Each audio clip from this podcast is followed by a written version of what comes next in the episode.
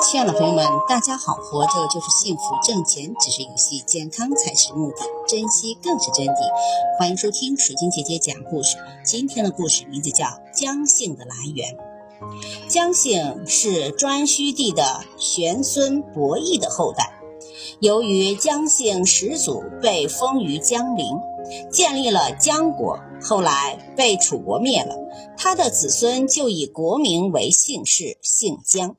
姜姓的名人有南朝宋萧齐将军姜志渊，南朝作家姜倩，南朝文学家姜淹，南朝梁连臣姜格，清代著名的经学家、音韵家姜永，清代学者姜生，清代诗人姜实。